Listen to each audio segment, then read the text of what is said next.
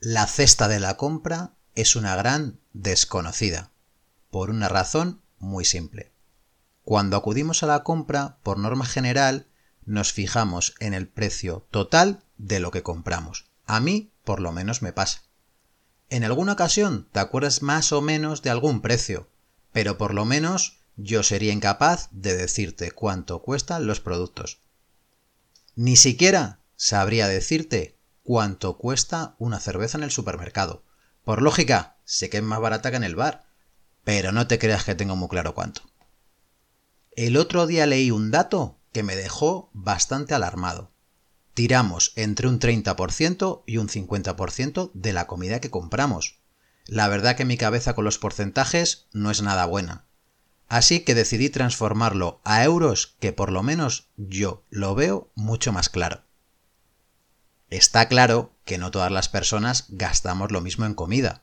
Consulté mi gasto de comida el año pasado, pero me di cuenta que no iba a ser muy real. ¿Por qué? Porque en ocasiones mi madre y mi suegra me mandan tupper. Y además mi mujer come fuera por trabajo. Así que decidí acudir a la página del Instituto Nacional de Estadística.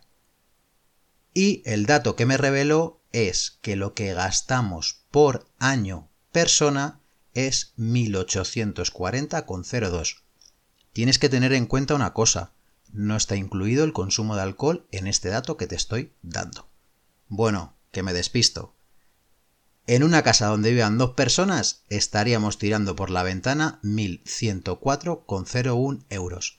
He sido bastante conservador y me he basado en el 30% ya que el dato del 50 me parece demasiado. Te lo voy a poner todavía más claro. Estos 1.104 euros con 0,1 estamos hablando de que tiramos por la ventana 90 euros mensuales. Esto me ha servido como incentivo para fijarme un poco más, sobre todo porque odio tirar comida, porque hay muchas personas en el mundo que tienen inseguridad alimentaria. Mi siguiente experimento o idea para mejorar en este punto de no tirar comida va a ser hacer menús semanales. Ya te contaré qué tal me funciona.